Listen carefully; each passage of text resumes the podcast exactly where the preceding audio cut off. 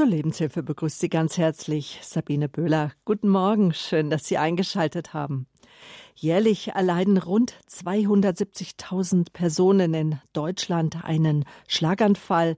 Zu 80 Prozent sind die Betroffenen über 60 Jahre alt und nicht immer geht der Schlaganfall gut aus. Betroffene wissen, nach einem Schlaganfall ist nichts mehr, wie es einmal war.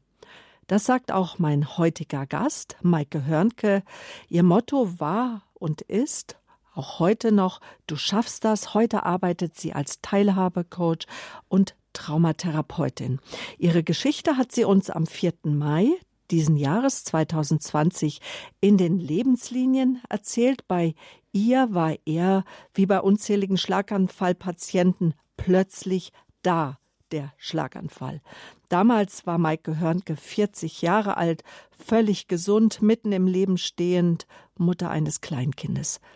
Das Kleinhirn, das war zu 80 Prozent geschädigt, die linke Seite komplett gelähmt.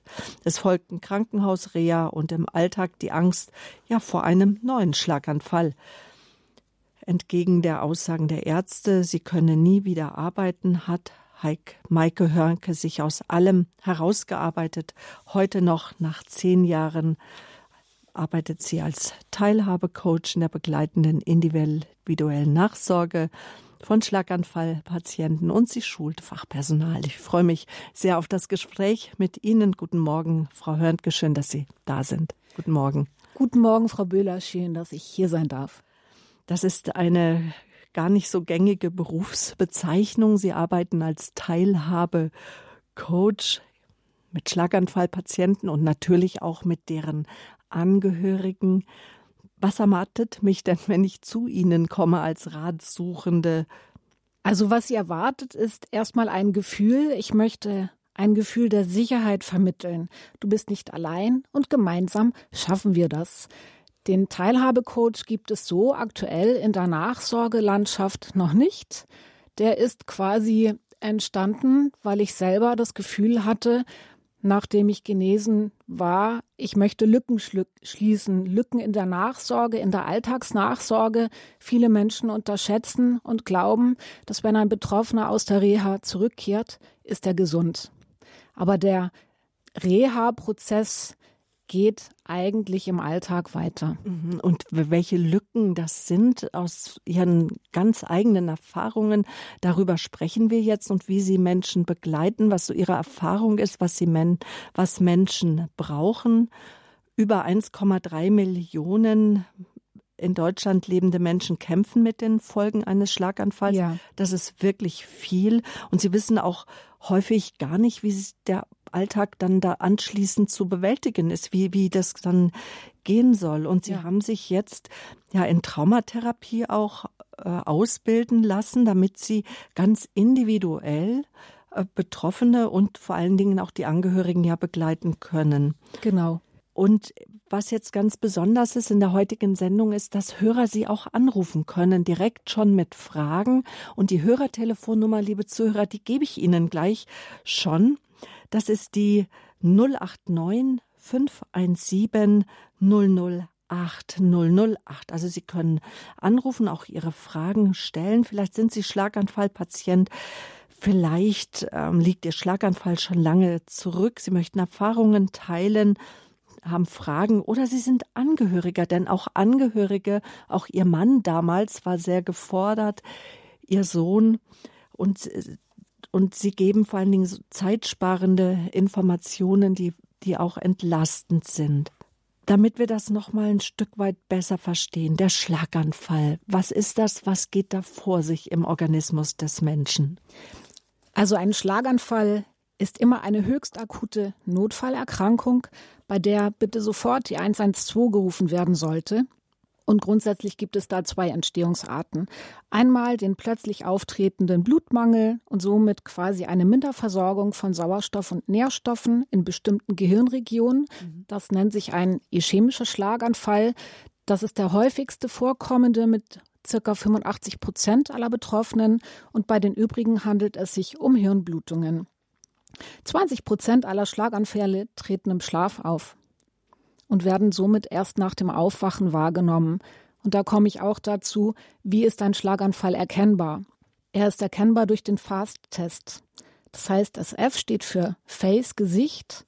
Können Angehörige oder das Umfeld daran erkennen, ob der Betroffene lächelt oder auch nicht, einen hängenden Mundwinkel hat. Weiter geht's mit dem A für die Arme. Das können Sie erkennen, wenn Sie beidseitig die Arme vorne ausstrecken mit den Handflächen nach oben und die Arme kreuzen lassen. Dann geht es weiter mit der Sprache S. Die ist entweder gar nicht vorhanden oder hört sich sehr verwaschen an. Und dann mit dem T für Time, Englisch Zeit, schnelle Hilfe, weil es eine Notfallerkrankung ist. Mhm. Das Zeit ist Hirn. Fast-Test, Fast auch für schnell im Englischen. Genau. Mhm, dass man schnell reagiert. Wie, wie war das bei Ihnen? Konnte da schnell reagiert werden bei Ihrem Schlaganfall? Hm, ich habe den Zeitplan gar nicht mehr so genau im Kopf, weil ich damals mich mit meinem Sohn bei einem Waldspaziergang befunden habe. Wie auch viele andere traf er mich unvorhergesehen und ganz plötzlich. Was ich allerdings weiß, ist, er traf mich bei vollem Bewusstsein. Ich habe sofort gewusst, es handelt sich um einen Schlaganfall und habe Hilfe gerufen. Ich bin über eigene Grenzen gegangen. Das ist auch etwas, was mich bis heute trägt, was ich auch gerne und was mir auch ganz wichtig ist, weiterzugeben, dass es immer dann, wenn wir glauben, es geht nicht weiter, geht es erst recht noch ein Stückchen weiter. Und ich habe es geschafft, weil mein Sohn dabei war. Ich wollte einfach nicht, dass er irgendetwas Schlechtes erleben muss. Ich wusste, dass der Schlaganfall eine der häufigsten Todesursachen in Deutschland ist. Das heißt, ich wusste nicht, wie es weitergeht mit mir. Ich wollte meinen Sohn schützen und das habe ich geschafft. Und das gibt mir bis heute Kraft und Stärke. Und so haben wir dann auch die heutige Lebenshilfe unterschrieben, weil das auch so Ihr Arbeitsmotto ist, heute als Teilhabecoach, dass Sie auch Schlaganfallpatienten sagen möchten, Sie ermutigen möchten, du schaffst das, du kommst durch diese Lebenskrise, Schlaganfall hindurch, auch Ihr lieben Angehörigen. Genau, und das ist auch etwas, was den Teilhabecoach auszeichnet, sowohl für Betroffene als auch für Angehörige. Ich habe es selber erlebt, anders als Therapeuten, anders als ähm, Bezugspersonen. Ich bringe das notwendige Verständnis auf für beide Seiten. Ich habe es erlebt. Mhm. Und jetzt nochmal, wenn ich höre Teilhabecoach, weil Sie arbeiten jetzt als Teilhabecoach, ähm, da, da habe ich als erstes an Menschen mit Behinderungen gedacht, auch vielleicht schon seit der Geburt, Menschen, die im Rollstuhl sitzen, wo es darum geht, dass sie teilhaben am Alltag. Äh, ist ein Teilhabecoach immer, arbeitet er immer mit Schlaganfallpatienten oder gibt es auch Teilhabecoach, die mit schwer Querschnittsgelähmten durch Verkehrsunfall zum Beispiel arbeiten? Hm, das kann ich nicht sagen, weil ich keine anderen Teilhabecoaches kenne außer mich. Ich kann nur sagen, dass ich mit allen Menschen arbeite, sowohl Betroffenen als auch den Angehörigen, weil die gehören dazu. Und es betrifft das gesamte Leben als Teilhabecoach, das berufliche Leben, das private Leben und das gesamte soziale Umfeld.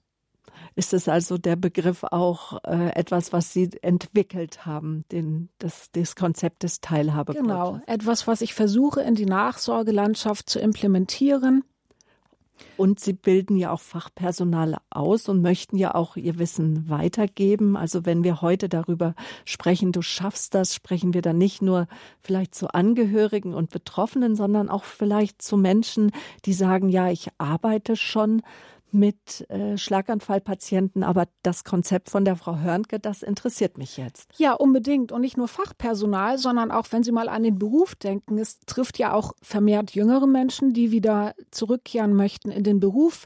Gibt es auch die Vorgesetzten, die unglaublich verunsichert sind und nicht wissen, wie sie mit solchen Menschen umgehen sollen. So unterstütze ich auch im Wiedereingliederungscoaching den Rückkehrprozess in den Berufsalltag. Da arbeiten Sie sozusagen mit Arbeitgebern oder mit ähm, Mitarbeiter, äh, Menschen, die in der Mitarbeiterführung sind. Genau. Und mit Institutionen, die den gesamten Prozess begleiten. Ich vereine praktisch Betriebsärzte, Hausärzte, Neurologen, Vorgesetzte und Mitarbeiter an einem bilde da eine Verständnisbrücke, um eine langfristige Wiedereingliederung zu optimieren und gelingen zu lassen. Bei mir ist sie klassisch gescheitert. Du schaffst das. Lebenskrise, Schlaganfall überwinden, Deutschlands einziger Teilhabecoach.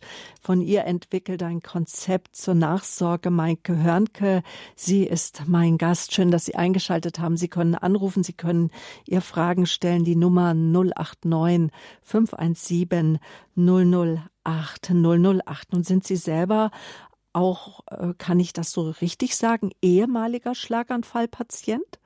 Oder sind Sie, gelten Sie immer noch als ein Schlaganfallpatient, weil Sie noch Folgen äh, des Schlaganfalls auch immer noch zum Teil Ihren Alltag bestimmen? Ich kann gar nicht so genau sagen, wie ich jetzt von der Außenwelt bezeichnet werde. Ich selber bezeichne mich nach wie vor als Schlaganfallbetroffene.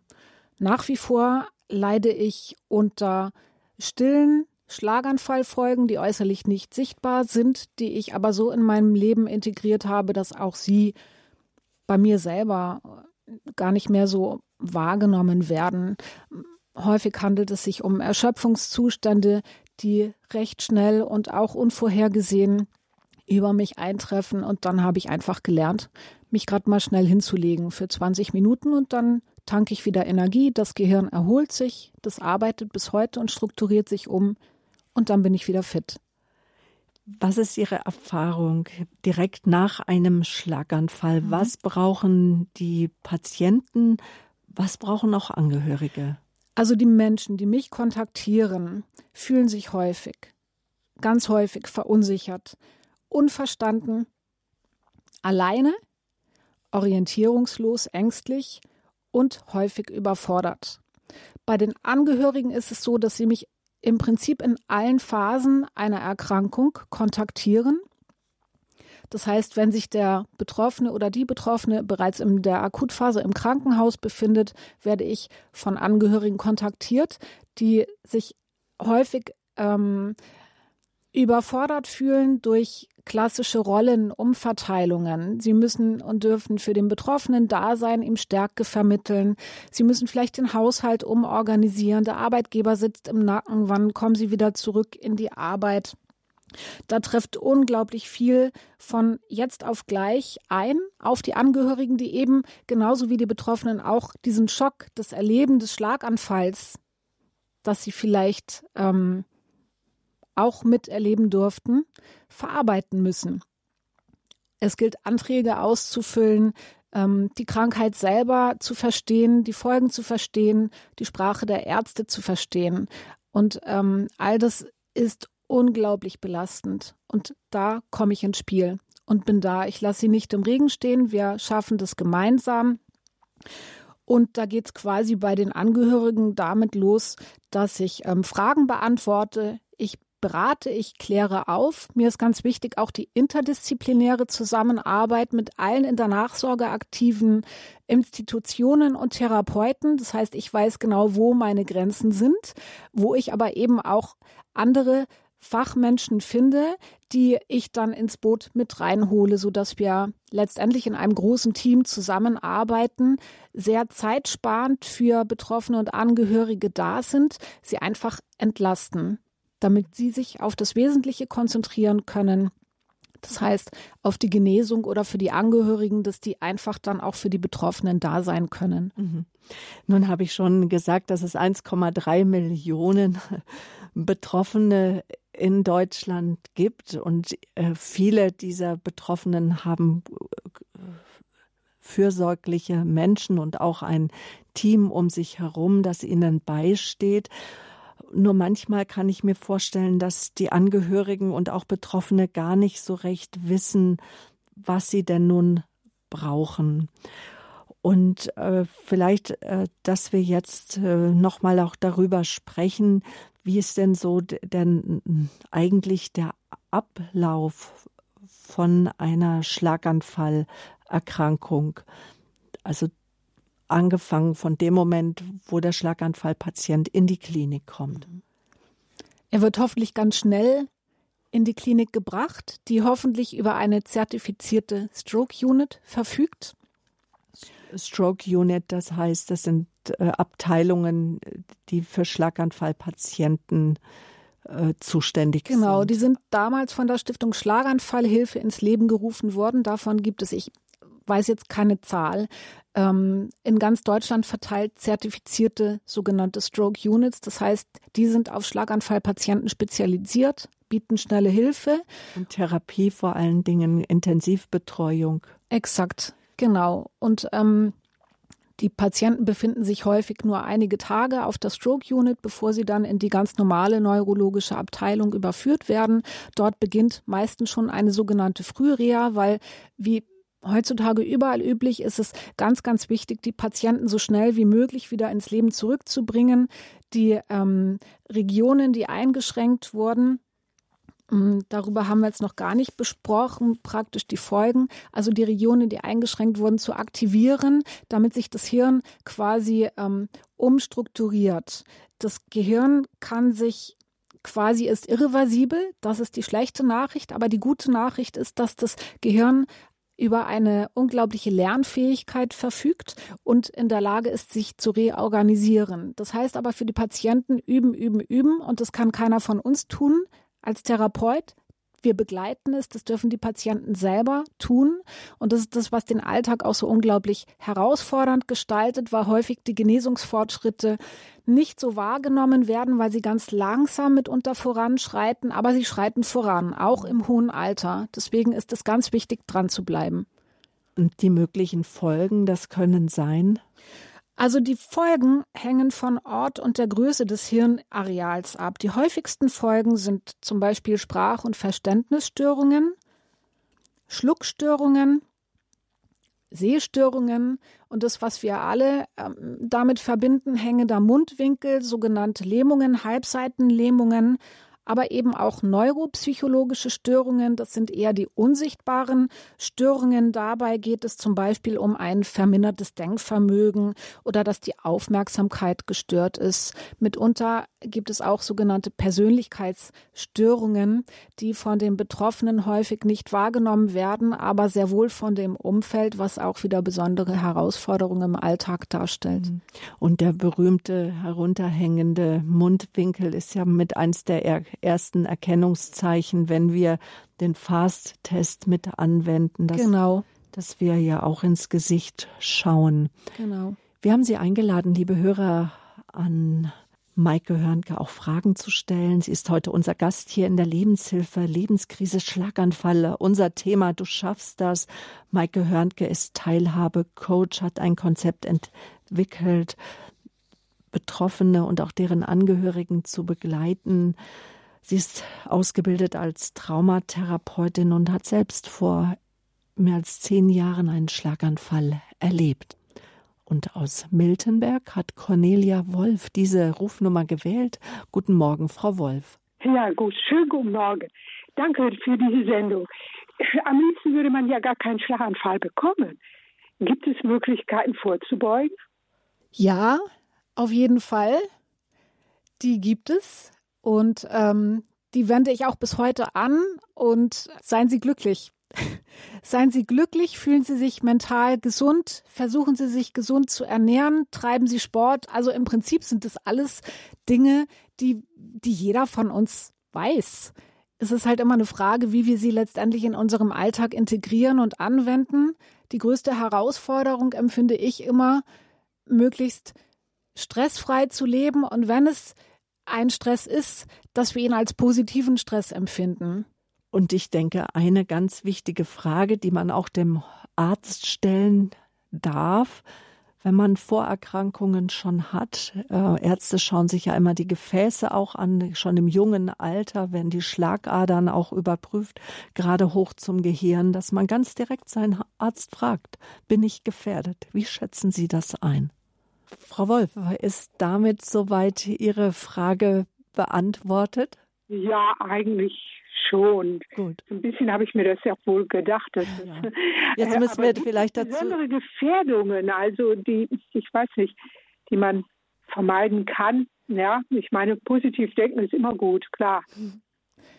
Gesundheit. Also letztendlich wirklich bewusst sich gesund ernähren, bewusst darüber nachdenken, was sie ihrem Körper zufügen möchten. Jeder weiß, dass Rauchen ungesund ist. Vielleicht hilft es, das Rauchen wegzulassen. Solche Dinge. Frau Wolf, alles Gute für Sie. Danke für diese wichtige Frage.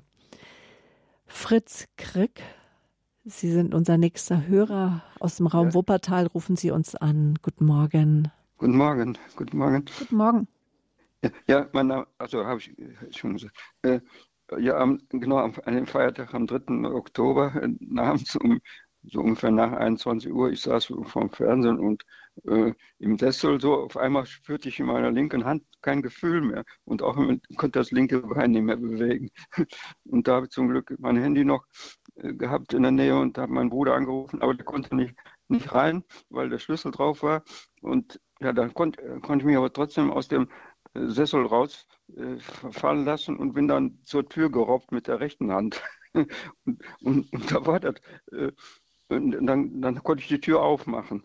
Und es war schon ein Feuerwehrmann mit dabei. Der, mein Bruder hatte schon die Leute arrangiert. Ne? Das heißt, haben wir Sie richtig verstanden? Jetzt gerade am 3. Ja, Oktober, am 3. Oktober, vor ja. vier, sechs Wochen haben ja. Sie einen Schlaganfall erleidet. Ja, genau.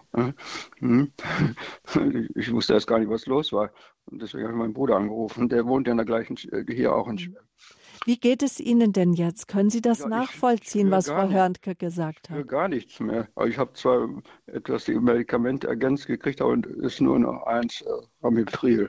Und, und sonst habe ich, äh, ich für gar nichts davon. Mhm. Das heißt, man hat gesagt, das wäre eine äh, kurzzeitige äh, Blutarmut in meinem Gehirn gewesen. Vielleicht hat die Pumpe mein, mein Herz also nicht genug gepumpt oder was. Ich habe an dem Tag auch nicht, besonders aktiv war ich auch nicht an dem Tag, weil ja Feiertag war. Ja. Dann war es ja quasi nochmal Glück im Unglück, dass es so glimpflich ausgegangen ist für Sie. Da gratuliere ich Ihnen. Und dann wünschen wir Ihnen jetzt alles Gute für Ihren weiteren Lebensweg und dass Sie sich erholen, weil etwas, was ja auch ein Thema ist, Frau Hörnke, was Sie ja auch äh, jahrelang begleitet hat. Und Herr, Herr Krick, das können Sie sicherlich jetzt auch nachvollziehen. Das ist, dass man jetzt doch eine gewisse Zeit in einer Ängstlichkeit, in einer Angst lebt, äh, kann es mich jederzeit wieder erwischen? Kann ich einen Schlaganfall bekommen? Und dann, äh, wie die Frau Wolf dann gefragt hat, wie kann ich dem vorbeugen? Aber sprechen wir kurz darüber, wie gehe ich mit diesen, wie der Umgang mit den Ängsten? Angst ist ein großes Thema beim Schlaganfall. Nicht nur von Betroffenen, sondern eben auch von Angehörigen. Die Angehörigen haben große Zukunftsängste, sind ähm, von finanziellen Sorgen geplagt und wissen häufig gar nicht, wie sie damit umgehen sollen. Aktuell begleite ich eine Patientin, die genau das erlebt. Und ähm, die Angst lähmt. Und daran arbeiten wir. Das ist, wie gesagt, ein sehr großes Thema. Und das Erste, was ich mache, ist immer Mut der eigenen Angst zu begegnen ich vermittel Sicherheit, wir stehen das gemeinsam durch, dann eins ist sicher, die Angst ist das, was immer größer wird, wenn sie ihr nicht begegnen. Also und das möchten wir jetzt auch machen. Wir möchten jetzt Mut machen. Wir wollen jetzt nicht nur über den Mut sprechen, sondern wir machen ihnen Mut, liebe Zuhörer. Genau. Und ähm, die bewusste Wahrnehmung der Angst zu sagen, ja, hallo Angst, komm her. Ich heiße dich vielleicht nicht gerade willkommen, aber ähm, ich sehe dich ich achte dich und ähm, schaue dich an und dann arbeite ich mit den Klienten daran, was denn ihre größte Angst ist. Das heißt, wir gehen genau in diese Angst rein, in dieses Gefühl rein und schauen, was wäre denn am aller, aller, aller schlimmsten zum Beispiel, was passieren könnte. Und so malen wir das Stück für Stück aus. Und das alleine, diese Begegnung gibt schon Sicherheit und die Erkenntnis, ah, irgendwie ist ja alles gar nicht mehr so schlimm. Und dann schaue ich, über welche Ressourcen die Patienten zum Beispiel verfügen. Was Kraftquellen, die genau, wir, Kraft wir sorgen, genau, ich, letztendlich mache ich nichts anderes wie Blickwinkel verändern, Perspektiven zu geben, aus dem heraus, was Menschen an sich sowieso schon in sich tragen, aber eben nicht bewusst machen. Lebenskrise, Schlaganfall, du schaffst das, unser Thema hier in der Lebenshilfe. Wir haben Sie eingeladen, Fragen zu stellen, auch von Ihren Erfahrungen äh, zu erzählen. Ähm, Jetzt ist Theresia Klier äh, aus dem Raum München am Telefon. Grüße Gott, Frau Klier. Grüß Gott, einen wunderschönen guten Morgen. Ja, es ist auch ein ja, sehr, sehr wichtiges Thema. Und ähm, was die Dame angesprochen hatte, auch mit den Stroke ähm, Unit oder Unite, wie es ausgesprochen wird, ähm, Abteilungen in den Kliniken, da ist was Wunderbares geschaffen worden. Ich habe vorher gar nicht gewusst, dass das existiert und was es ist. Durch das Internet ist es, ist ja, Internet ist Fluch und Segen, war in dem Fall gut, weil mein Vater hat ähm, im Kroatienurlaub hat er sozusagen, wir sind Kroaten, hat er einen Schlaganfall erlitten, leichte, kleine. Ähm, dadurch, weil er noch andere ähm, Gebrechlichkeiten leider Gottes hatte, hat man das, hat mein Bruder das nicht gleich erkannt und seine Frau. Ähm, ich habe dann gleich gemeint, er soll gleich wieder zurückkommen und sind dann in unserem kleinen Ort, also wirklich ein kleines Seelenort mit 10.000 Einwohnern und kleinen Umgemeinden, haben wir Gott sei Dank eine wunderbare Klinik, die ist von Schwestern gegründet worden und dort gab es diese Abteilung. Und ab dem Moment war für mich klar, er muss sofort wieder zurückkommen und wir waren in dieser Abteilung und haben uns bestens aufgehoben gefühlt. Mein Vater hatte viele Anzeichen, auch dieses leicht ziehende, nachziehende Bein auch, auch diese Sprachstörungen und so weiter und so fort. Da er aber Medikamente nehmen musste, ähm, von anderen Sachen ist oft, dass man auch mal schlimme Nebenwirkungen, sodass man das nicht gleich auf das zurückgeführt hat, durch meinen Bruder bedingt. Und wir waren eigentlich dann, also meine Familie war dann schon mehr oder weniger geschockt und haben dann nicht mehr groß gehofft. Und was mir aber für mich wichtig war, ähm, den Glauben und die Zuversicht zu bewahren und die Optimismus, ihn aufzubauen, ihm, ihm beizustehen, ihm die, ähm, soll ich sagen, an ihn zu glauben, dass es vielleicht wird nicht mehr so wie es vorher wird, aber dass es besser wird und dass es gut wird und dass es alles sein eigenes Tempo ähm, das Ganze braucht. Und das hat meinem Vater unheimlich gut getan, weil ich bin sowieso ein optimistischer, positiver Mensch, so wie er eigentlich ja auch ist. Nur mein, mein Gott, mein Vater war 78, ist 78 gewesen, wo er es bekommen hat, hat seinen südländischen Stolz und sein Wichtigstes war immer am Tag viel spazieren zu gehen. Der ist teilweise wirklich zehn Kilometer am Tag gelaufen und das konnte er natürlich dann nicht mehr machen. Das hat natürlich dann schon, dass er halt einfach auf die äh, Unterstützung meiner, meiner Geschwister angewiesen war. Das war natürlich für ihn so, weil er sonst immer selbstständig war und dafür immer stolz war, dass er eine gute Verdauung hat und alles. Das war dann für ihn einfach, so blöd das klingt, das war eigentlich das Schlimmste, dass er dann einfach angewiesen war auf jemanden. Wie ging es denn? Gott sei Dank besser. Wie ging es denn dann Ihnen als Angehörige zu erleben? Der Vater hat jetzt einen Schlaganfall. Wie gehen wir jetzt damit um? Für mich war das ähm, natürlich ein Schock, weil ich war auch parallel schwanger. Ich war parallel schwanger. Ich war in einem Anfangsstadium ähm, meiner Schwangerschaft. Aber für mich war es definitiv klar, sofort, dass wenn es darauf ankommen würde, dass ich ihn pflegen würde. Ich habe einen sehr innigen Bezug zu meinem Vater als jüngstes Kind sogar den innigsten Bezug. Und wir haben ihn alle unterstützt. Doch ich meine jetzt wohl, ich habe ihn wirklich jeden Tag im Krankenhaus besucht, trotzdem, dass ich gearbeitet habe. Ich habe ihn jeden Tag auf der Reha besucht. Und wir hatten eine Gnade erfahren dürfen auch, dass die Mitpatient, der Mitpatient meines Vaters, dessen Tochter, hat in der Reha-Klinik gleich im nächsten Ort gearbeitet und konnte dadurch auf normalen Wege sozusagen für ihn ganz schnell noch eine Reha sozusagen herbeiführen, die sowieso anstand aus den gesundheitlichen Gründen her.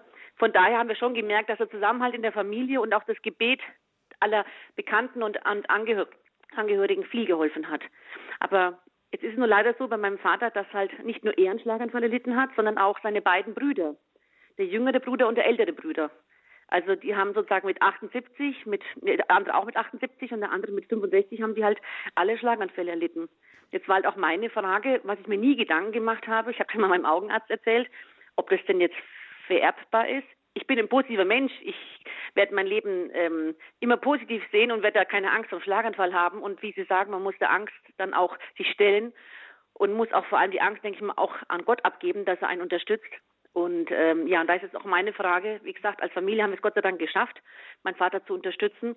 Auch wenn es nicht immer einfach war, weil natürlich er auch manchmal Tage hatte, wo er ganz down war, ganz also soll ich sagen, nicht sicher, dass alles besser wird und, und traurig war und wieso ganz ihn und überhaupt ist ja auch ganz normal, ich meine. Also all das, was auch Frau Hörnke schon aus ihrer eigenen Erfahrung geschildert hat, können Sie damit unterstreichen. Geben wir Absolut. die Frage weiter an Frau Hörnke. Was wissen Sie darüber?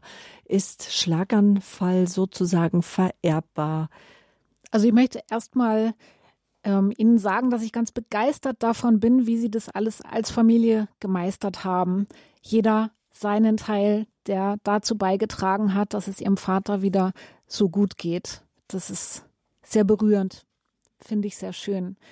Und zu Ihrer Frage, ob der Schlaganfall vererbbar ist, ich bin keine Ärztin. Ich bin die Expertin in der individuellen alltagsbegleitenden Nachsorge. Das heißt, ähm, ich mag die Frage sehr ungerne beantworten. Ich könnte mir vorstellen, dass es so ist. Ich denke mal, dass jetzt Sie in der Familie vielleicht noch besser wissen als ich, was die Ursachen gewesen sind bei Ihrem Vater und bei Ihren beiden Brüdern. Wissen Sie das?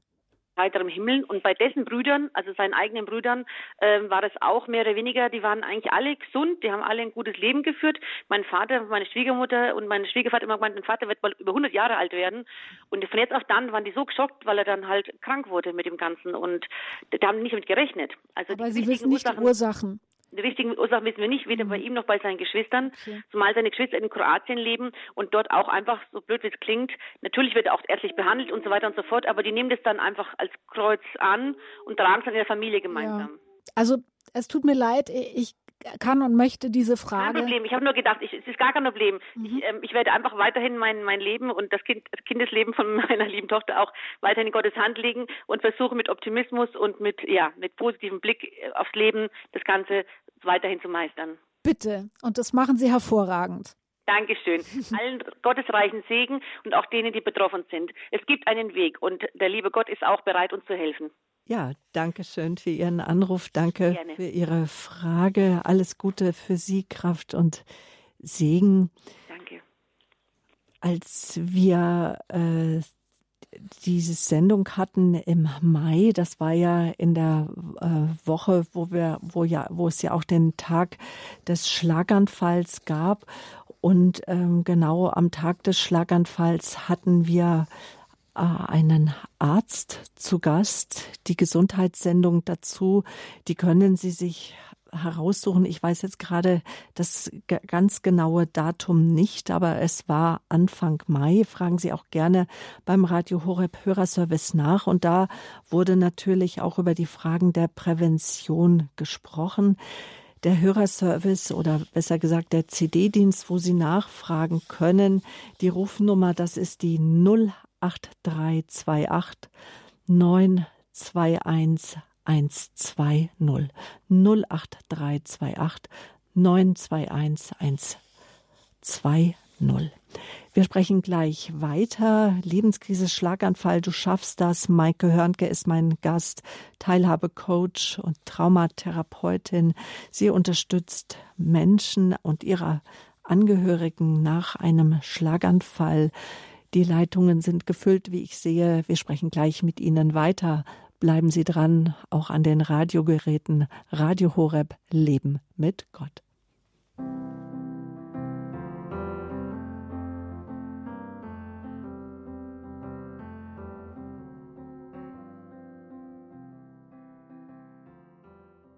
Lebenskrise, Schlaganfall. Maike Hörnke, sie hat ihn erlebt, den Schlaganfall. Sie war eine junge Frau. Sie hatte einen Sohn, war gerade im Wald unterwegs, als äh, sie merkte, dass sie einen Schlaganfall hat. Das war wirklich was ganz Besonderes, Frau Hörnke, dass es Ihnen sofort bewusst war. Wie kommt das? Hatten Sie eine medizinische Ausbildung vorher? Das ist was etwas ganz Faszinierendes, das ich mir bis heute nicht erklären kann und auch durch Gespräche mit anderen Betroffenen weiß, dass auch die sich das nicht erklären können. Man weiß Keine es. medizinische Vorbildung, äh, ähm, es, nennen Sie es Intuition, eine, eine Ahnung, es ist über einen gekommen, es kommt auch über viele andere. Und in dem Moment, wo es einen überkommt, die Menschen noch bei Bewusstsein sind, weil nicht jeder ist bei einem Schlaganfall bei vollem Bewusstsein. Er macht ja auch keine Schmerzen, er verursacht letztendlich wirklich nichts, was darauf hindeutet, Sie wissen es. Und das wünschen wir Ihnen auch, dass Sie wissen, aha, Herzinfarkt, Schlaganfall und besonders, dass Sie wissen, dass Sie sich sofort Hilfe holen, dass Sie nicht versuchen, tapfer zu sein, sondern schnelle Hilfe ist das A und O bei lebensbedrohlichen körperlichen Krisen. So nenne ich es jetzt erstmal oder eben bei Krankheit, bei schwerer dann. Christine Smock, Sie haben uns angerufen aus dem schönen Westerwald, sage ich jetzt mal so. Ja, Guten genau. Morgen. Guten Morgen. Guten Morgen. Ja, ich wusste gar nicht, dass es heute mein Thema ist, mein absolutes Thema. Und zwar schnelle Hilfe, die war am, jetzt am Freitag vor acht Tagen. Die war da. Innerhalb fünf Minuten war der Sanitäter mit Notarzt da. Und zwar, ich kam ganz entspannt aus dem Garten, äh, habe noch ein bisschen äh, Winterarbeit gemacht, also äh, äh ja, ich sage jetzt mal hier so Häcksel ausgebracht. Ich habe noch ein bisschen Wortfindungsstörung. äh, und äh, setze mich rein in den Sessel, habe keinen Hunger gehabt, gar nichts, so ein bisschen Anzeichen, gar nicht, dass irgendwas mit mir nicht stimmt und dann gucken, was mit mir nicht stimmt. Ich habe keinen Hunger, mir war ein bisschen komisch im Magen, aber mehr nicht. So, setze mich in den Sessel. Mein Mann gegenüber holt das Wochenblatt aus dem Briefkasten und sieht, dass ich das Krampfen anfange und das Krampfen äh, äh, und der Mundwinkel hing. Mhm. Und dann hat er mich dauernd aus dem Sessel gezogen und wieder rausgezogen, weil ich mich immer wieder fallen habe lassen. Ich bin praktisch ohnmächtig gewesen, ne? Ja. Und währenddessen muss ein Schlaganfall gewesen sein, mhm. hat man mir später dann gesagt. Sanitäter, die brachten mich dann, ich habe gar nichts davon mitgekriegt, in die äh, neurologische Klinik zuerst. Und da wurde dann schon festgestellt, ähm, im Laufe der Untersuchungen, mein Herz setzt parallel aus, vier bis fünf Sekunden. Das heißt, seit vergangenen Montag, genau seit einer Woche, habe ich einen Schrittmacher. Bin zu Hause seit vergangenen Mittwoch. Ja. Und ja, jetzt sind meine äh, Überlegungen, äh, ich habe äh, zurückbehalten äh, drei äh, Schulterrisse, äh, Schulterblattrisse. Da habe ich im Moment noch meine Hauptprobleme mit. Aber auch das zu verarbeiten, halt, es ist ja doch was passiert mit einem. Ja. Ne? Ich ja. bin gerade 70 so. Jetzt habe ich heute Nachmittag die nächste große äh, Herzuntersuchung und meine Überlegungen gehen. Überlege ich jetzt im Vorfeld oder tue ich jetzt ins Grübel mich verfassen? Weil ähm, medikamentös habe ich jetzt nichts mitbekommen, außer eine kleine AS 100, also sprich Blutverdünnung. Mhm weil ich sonst auch keine Medikamente nehme. Ich ernähre mich gesund. Ich kann mir das mit dem Schlaganfall null erklären. In der Familie auch nicht. Mhm. Äh, irgendwie eine Vorbelastung. So, jetzt meine Überlegung, was mache ich denn heute Mittag? Lasse ich die Untersuchung einfach, ich sage jetzt mal, organisch über mich ergehen oder sage ich halt, äh, was muss ich jetzt noch beachten in Richtung Reha, in Richtung das? mich so normal wie möglich verhalten, die drei Risse in Ruhe verheilen lassen. Das dauert ein halbes mhm. Jahr. Mhm. Vielleicht hören wir, was Frau Hörnke dazu zu sagen hat ja, aus ihren ja. Erfahrungen. Sie berichten da ja über unterschiedlichste Symptome, über das, was ihnen passiert ist. Und ähm, wenn ich Sie richtig verstanden habe, steht heute eine körperliche Untersuchung an. Und sie fragen sich, was sie noch dafür tun können, um ihre Genesung zu unterstützen. Richtig? Genau, für genau. das Gespräch ja. mit dem Arzt, mit ja. dem Kardiologen. Okay. Da und äh, äh, praktisch auch danach das Verhalten. Mhm. Ne? Also horchen Sie auf Ihre Intuition. Wenn Sie heute dahin gehen, schauen Sie, was der Arzt Ihnen für Ergebnisse präsentiert, körperlicher Art, was er Ihnen für Empfehlungen ausspricht für die weitere Genesung. Und ähm, was den Schlaganfall an sich angeht, habe ich jetzt nichts heraushören können, dass Sie davon, außer jetzt ihre Wortfindungsstörungen, für ähm, Schäden oder für Folgen davongetragen haben. Vielleicht können Sie Ihr Umfeld verstärkt mit einbinden und einfach die bitten, wenn denen etwas an Ihnen auffällt, dass Sie bitte offen darüber sprechen und Sie auch innerlich sich überlegen, dass Sie auch offen dafür sind, ähm, diese diese mitunter wird es als Kritik empfunden, was es aber nicht ist, einfach diese Hinweise auch wahrzunehmen und dann einfach zu schauen, ähm, wie es weitergeht. Wenn Sie merken, Sie leiden unter Ängsten, der Schlaganfall könnte wiederkehren, weil er Sie so plötzlich traf und Sie auch eigentlich keine Neigung dazu haben, dann ist es auch ein Zeichen, wenn das Ihren Alltag stark belastet, wo Sie dann zum Beispiel mal mit einem ähm, Hausarzt drüber sprechen könnten oder einem Neuropsychologen. Es ist übrigens auch eine Institution, die häufig gar nicht so bekannt ist unter Schlaganfallbetroffenen und deren Angehörigen. Also einfach in sich reinhorchen. Wenn Sie das Gefühl haben, es stimmt irgendwas mit Ihnen nicht, Sie fühlen sich unwohl und vor allem extrem belastet im Alltag, dann würde ich offen drüber sprechen. Meine erste Anlaufstelle wäre immer der Hausarzt. Ja. Ja? Ja, ja, klar. Genau. Prima. Ich ganz lieben Dank. Gerne. Jetzt machen wir die Leitung frei. Gute Besserung für Sie. danke, danke. Tschüss. Tschüss. Kraft und Segen, das wünschen wir Ihnen auch. Das war Christine Smog. Sie, sie hatte vor knapp zehn Tagen einen, akut einen Schlaganfall erlitten. Maike Hörnke, sie ist unser Gast hier in der Lebenshilfe auf Radio Horeb. Sie hat uns schon im Frühjahr erzählt von ihrem Schlaganfall in den Lebenslinien, wie sie da herausgekommen ist. Zehn Jahre ist es her. Sie hatte schwerste Beeinträchtigungen. Nach ihrem Schlaganfall musste sich regelrecht ins Leben hineinkrabbeln wieder. Sie hat sich aber immer wieder gesagt, du schaffst das. Heute möchte sie Menschen Mut machen, nach Wegen zu suchen, mit dem Schlaganfall umzugehen, einmal auf ganz praktische Art und Weise, aber sie haben sich dann auch zur Traumatherapeutin ausbilden lassen. Nochmal so die Frage, was kann ein Schlaganfall, wie kann er das Leben von Menschen komplett verändern? Also welche Folgen kann ein Schlaganfall auslösen und was ist Ihre Erfahrung dann was Menschen dann auch brauchen. Also Menschen, was Menschen brauchen, das wissen sie häufig selber nicht. Wenn Menschen zu mir finden oder zu Menschen wie mir, dann ähm, aus dem Grund, weil sie zum Beispiel beschreiben, dass sie sich unverstanden fühlen von ihrem Partner, dass sie kurz vor den Trennungen stehen. Betroffene finden zu mir nicht direkt nach einem Schlaganfall, das sind dann eher die Angehörigen. Betroffene finden zu mir circa zwölf Monate bis 18 Monate nach ihrem Schlaganfall, weil sie das Gefühl haben, sie finden nicht mehr in den Alltagstakt zurück. Was sie häufig beschreiben, sind starke Ängste, die sie begleiten, bis hin zu Panikattacken. Das kann ich sehr gut verstehen. Darunter leide ich bis heute. Ähm, Betroffene fühlen sich unverstanden von ihrem Umfeld. Sie hadern mit ihrem Schicksal. Sie leiden mitunter auch unter Depressionen.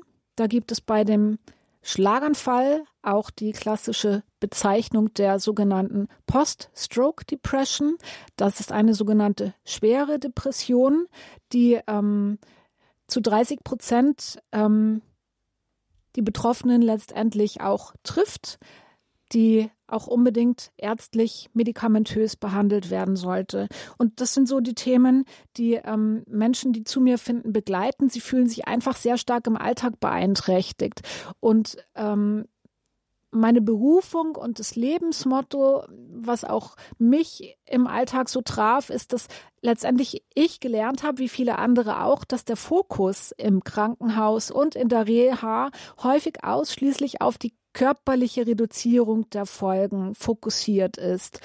Letztendlich bemerken wir erst durch die Alltagsbelastungen, was letztendlich der Schlaganfall vielleicht auch für emotionale Wunden bei uns verursacht hat.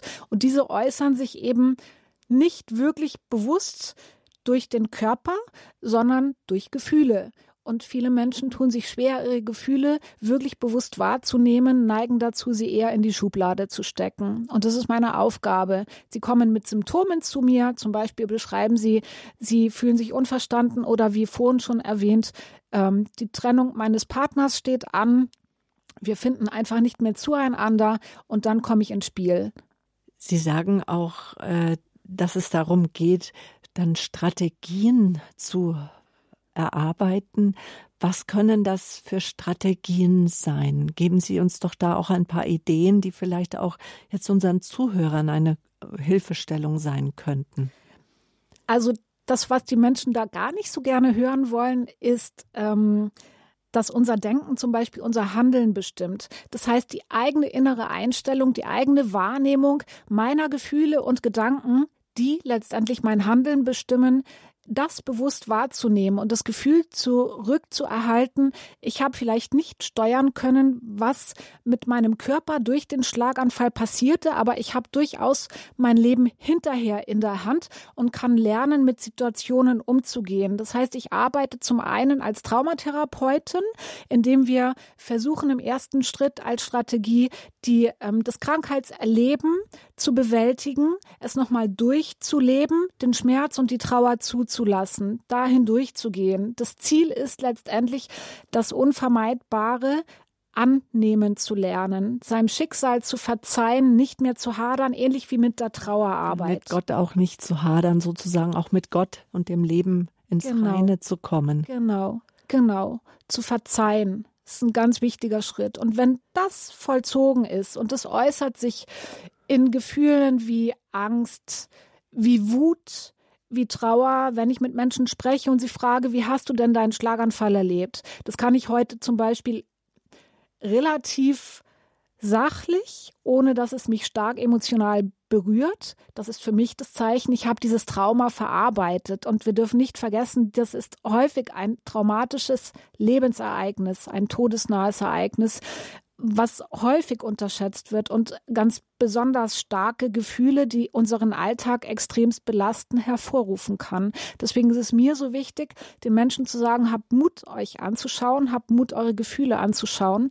Nur wenn ihr sie wahrnehmt, wir mit diesen Gefühlen arbeiten, eine Strategie entwickeln, geht's voran. Und der nächste Schritt ist letztendlich, wenn Sie dieses Trauma verarbeitet haben, dass wir als, dass ich als Teilhabecoach den Alltag begleite und schaue, was belastet dich stark, wo merkst du, dass du noch nicht so vorankommst, wo du hin möchtest. Und dann schauen wir, was hast du denn für Stärken? Wie bist du denn früher mit Herausforderungen umgegangen? Wir machen also Ressourcenarbeit und ähm, wenn wir die gemacht haben, häufig leiden Menschen auch unter Folgen und unter Fähigkeiten, die sie verloren haben, dann arbeite ich und versuche neue Fähigkeiten zu entdecken, welche, die wir einfach nie gebraucht haben. Genau. Und wie gesagt, wir geben ja Lebenshilfe. Wir wissen, wir haben so und so viel 10.000 Zuhörer, Frau Hörnke. Wir wissen, die Zuhörer können nicht alle zu Ihnen kommen. Ja. Aber Sie ermutigen, dass die Hörer einfach dahin kommen, herauszufinden, wo liegen Kraftquellen.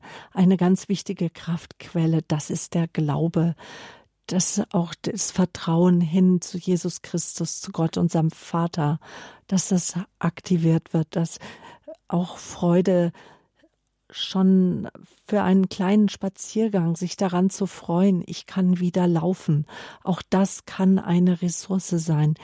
Ich kann ein Gespräch führen. Ich habe vielleicht die Wortfindungsstörungen, aber es ist möglich. Ich kenne Zeiten, da konnte ich gar nicht sprechen. Auch das können schon Ressourcen sein, sich zu freuen am Kleinen und das hervorzuheben, anstatt, Sie haben sie eingeführt mit dem, das Denken beeinflusst unser Handeln. Und wenn ich im Defizit denke, die ganze Zeit, dass ich denke, ich konnte mal das, ich konnte mal jenes, das wirft die Seele zurück. Aber wenn wir auch im Selbstgespräch uns selber sagen und uns selber auch Mut zusprechen und sagen, wow, Sabine, du kannst wieder laufen, auch wenn es vielleicht nur bis zur Haustür ist, aber du kannst überhaupt wieder laufen und morgen wirst du die Treppe hinuntergehen können oder einen Spaziergang auf der Straße machen. Habe ich Sie da recht verstanden? Genau, da haben Sie mich richtig verstanden. Es geht darum, dankbar zu werden, was ich hoffe, was wir eh schon sind, aber eben die kleinen Schritte zu wertschätzen, zu wertschätzen, was wir haben, die familiäre Unterstützung, den eigenen Glauben, ähm, aus uns selber heraus Ressourcen zu finden oder auch neue Fähigkeiten zu entdecken, um dann daraus Perspektiven zu entwickeln, neuen Sinn dem Leben zu geben. Und ich glaube, auch die Haltung der Dankbarkeit kann auch eine ganz Unbedingt. enorme Kraftquelle sein.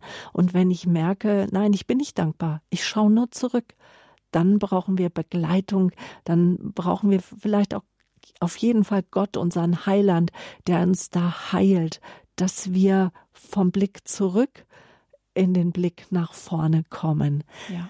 Frau Kummer, Sie haben uns aus München angerufen. Grüß Sie Gott. Schön. Gut. Ich bin mit Frau Büder, ja. Hallo. Also bei mir ist es so, meine Schwester ist am 27. November jetzt dieses Jahr wird sie 79 und am 13. April hat sie diesen Schlaganfall erlitten.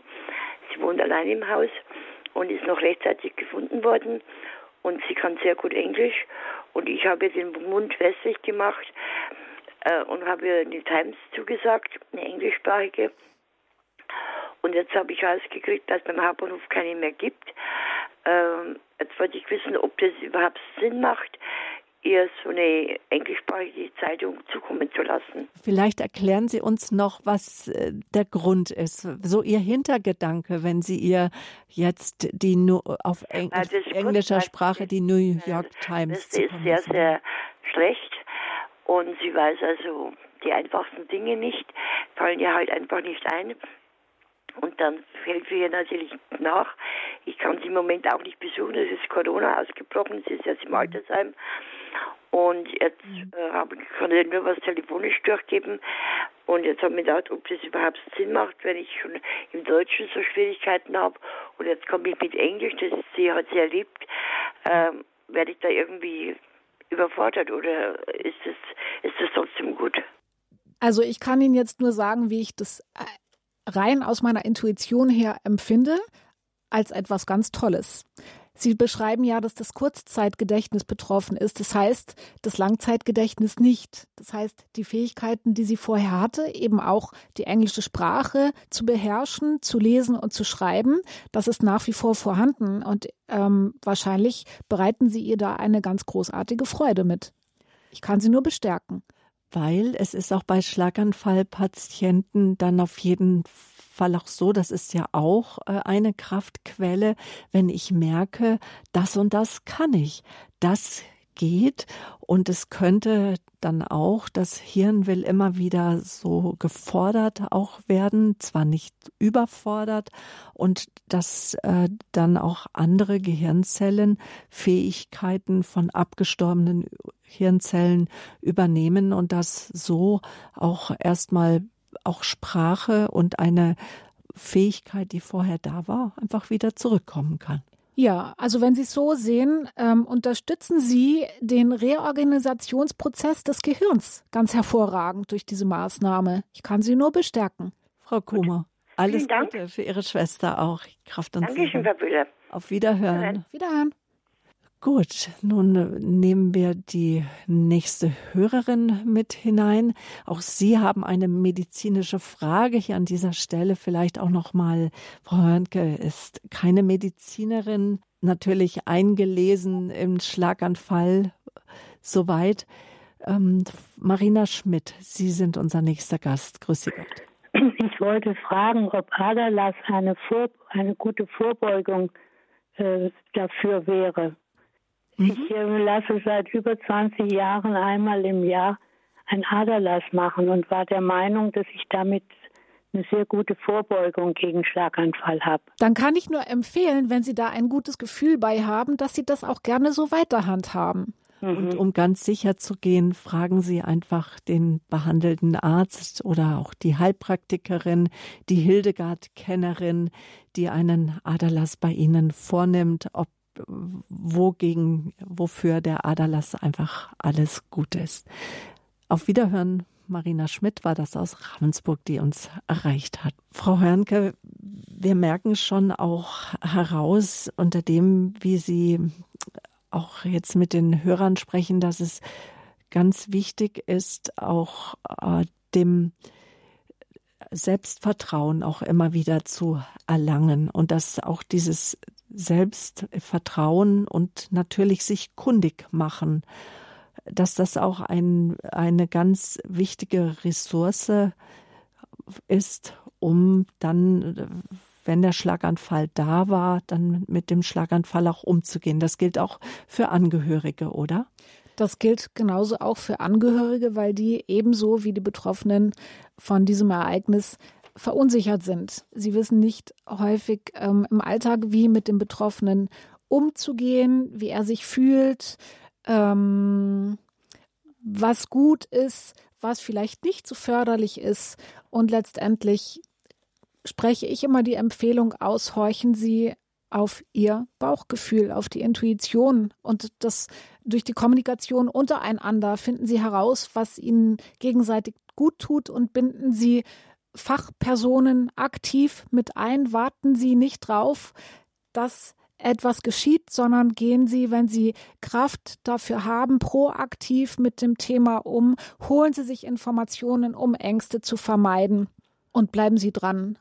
Und das ist auch etwas, wo Sie nicht müde werden, gerade wenn es auch um die Unterstützung von Angehörigen geht, weil viele Angehörige haben ein schweres Schicksal, in dem sie dann natürlich für ihren Angehörigen da sein wollen, ob es der Ehemann ist, ein Kind, Geschwister, ein naher Angehöriger und äh, lassen sich auch dann in die Pflege mit einbinden und nicht selten kommt es da zu Überlastungen. Genau, das ist mir gerade die Angehörigenarbeit eine ganz besondere, einfach etwas ganz was mich bewegt, tatsächlich, weil pflegende Angehörige sind letztendlich unbezahlte Kräfte. Sie sind keine Fachkräfte. Häufig, häufig werden sie es tatsächlich durch die Anforderungen, die ähm, sie im Alltag quasi überfällt durch die plötzliche Pflege.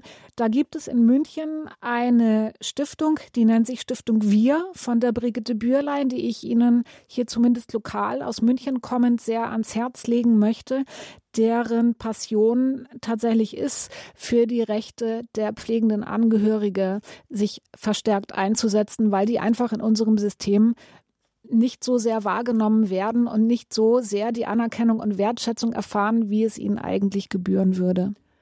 Und etwas, was man pflegenden Angehörigen auch immer wieder sagen muss, und das, glaube ich, kann man auch als Betroffener nicht oft genug hören, auch du bist wichtig, dein Angehöriger, der zu pflegen ist, selbstverständlich auch, aber wenn du anfällst, wenn du ausfällst, genau dann kannst du einfach nicht mehr behilflich sein. Und genau. deswegen auch früh genug achtsam zu sein und Hilfen zu holen, Unterstützung. Ja, und da fällt es Angehörigen auch besonders schwer loszulassen. Sie fühlen sich verantwortlich für ihre Lieben, haben das Gefühl, ähm, dass wenn sie loslassen, sich Zeit für sich nehmen, dass sie von einem schlechten Gewissen verfolgt werden und ich mache Mut, bin da. Ich habe eine Klientin, mit der ähm, arbeite ich so, dass wir Fantasiereisen unternehmen, damit sie zurück in ihre Kraft findet. Einfach, dass sie sich Zeit für sich nimmt. Der eine geht zur Massage, der nächste geht im Wald spazieren ähm, und all die Dinge begleite ich. Und natürlich auch eine ganz wichtige Ressource ist die Verbindung mit Gott, die ja. spirituelle Anbindung, sich getragen wissen, die Kraftquelle des Gebetes, der Eucharistie. Und viele äh, erzählen uns auch, eine Kraftquelle ist es, mit Radio Horeb zu leben. Leben mit Gott, das ist unser Motto. Lebenskrise, Schlaganfall, heute in der Lebenshilfe unser Thema. Du schaffst das, das möchte Maike Hörnke, mein heutiger Gast. Sie ist Teilhabecoach, ausgebildet als Traumatherapeutin, selber Schlaganfall-Betroffene, eine Spezialistin durch und durch, weil sie wissen um das danach. Frau Hörnke, wenn wir jetzt nochmal zusammenfassen, füllen Sie doch dies, die Worte, du schaffst das noch einmal in ein paar Sätze zusammen was ist zu schaffen? Wo, wo stehen Schlaganfallpatienten und Angehörigen und wo geht es hin? Wozu ermutigen Sie? Der Glaube versetzt Berge. Das ist kurz und bündig. Also, dass wir daran. Ist es das, ja. Der Glaube versetzt Berge. Das heißt, unser eigenes Denken bestimmt unser Handeln bestimmt meinen individuellen Weg im Umgang mit dieser Situation. Ich kann nicht steuern, was an körperlichen Folgen und auch mentalen Folgen ähm, der Schlaganfall mit mir gemacht hat, aber ich kann sehr wohl in der Situation selber meinen Umgang innerhalb dieser Situation steuern. Und dazu gehört ganz viel. Dazu gehört der eigene Glaube, dazu gehört das soziale Umfeld, ähm, die Art und Weise, wie ich mir vornehme, damit umzugehen, ob ich ständig in der Vergangenheit lebe und bedauere, was ich alles verloren habe oder ob ich wegweisend in die Zukunft schauen kann. Und dafür stehe ich. Diesen Wegweiser, diese Orientierung zu geben, zu begleiten, dass Menschen sich nicht alleine fühlen müssen und es definitiv auch nicht sind. Ich kann es nicht für sie tun, aber gemeinsam schaffen wir das. Dankeschön. Und das wünsche ich Ihnen, liebe Hörerinnen und Hörer, dass Sie Menschen finden, die Sie durch eine Lebenskrise hindurchführen. Ausgelöst können Lebenskrisen ja durch die unterschiedlichsten Schicksale. Wir haben jetzt über den Schlaganfall gesprochen. Das war unser Thema hier in der Lebenshilfe auf Radio Horeb. Danke, Frau Hörnke, dass Sie meinen und auch den Fragen der Hörer Rede und Antwort standen. Auch für Sie als Teilhabecoach, so der einzige Teilhabecoach Deutschlands, der mit Schlaganfallpatienten arbeitet. Ein von Ihnen entwickeltes Konzept. Sie haben eine eigene Homepage äh, die heißt wendepunkt-schlaganfall.de horeb.de. Die ist im Netz zu finden. Auf horeb.org haben wir alle Informationen für Sie bereitgestellt. Liebe Zuhörer, wenn Sie Fragen haben an Frau Hörnke, rufen Sie sie gerne an. Dankeschön für das Gespräch. Danke Ihnen. Wenn Sie Fragen haben, der Hörerservice ist jetzt für Sie erreichbar oder klicken Sie auf unsere Homepage www.horeb.org. Die Sendung ist jetzt am 9. November gewesen. Wenn Sie sie über Podcast nachhören im Tagesprogramm und dann 9. November finden Sie alle Informationen oder rufen Sie den Hörerservice an. Die Rufnummer, das ist die 08328 921 110. Die Sendung kann nachgehört werden heute Abend um 23 Uhr oder zeitunabhängig noch einmal angehört werden. Gehen Sie in die Rubrik Leben in Beziehung oder auch die, zu den Gesundheitssendungen www.horeb.org, die Mediathek. Auch morgen erwartet Sie wieder eine Lebenshilfesendung, die Gesundheitssendung Zivilisationskrankheit, Diabetes ein Schicksal, dem man entrinnen kann oder wir wissen, dass wir im Überfluss leben. Das sagt Herr Dr. Schlett. Er ist Apotheker und Mediziner. Und ähm, dass sich halt manch einer schwer tut, Maß zu halten. Und aus Erfahrung weiß Herr Dr. Schlett, dass es nicht der Kuchen ist oder der Zucker im Kaffee, äh, der zum Diabetes, zum Altersdiabetes führt, Diabetes Typ 2 gerne genannt, sondern ein diabetischer Lebensstil, der auf Dauer krank macht.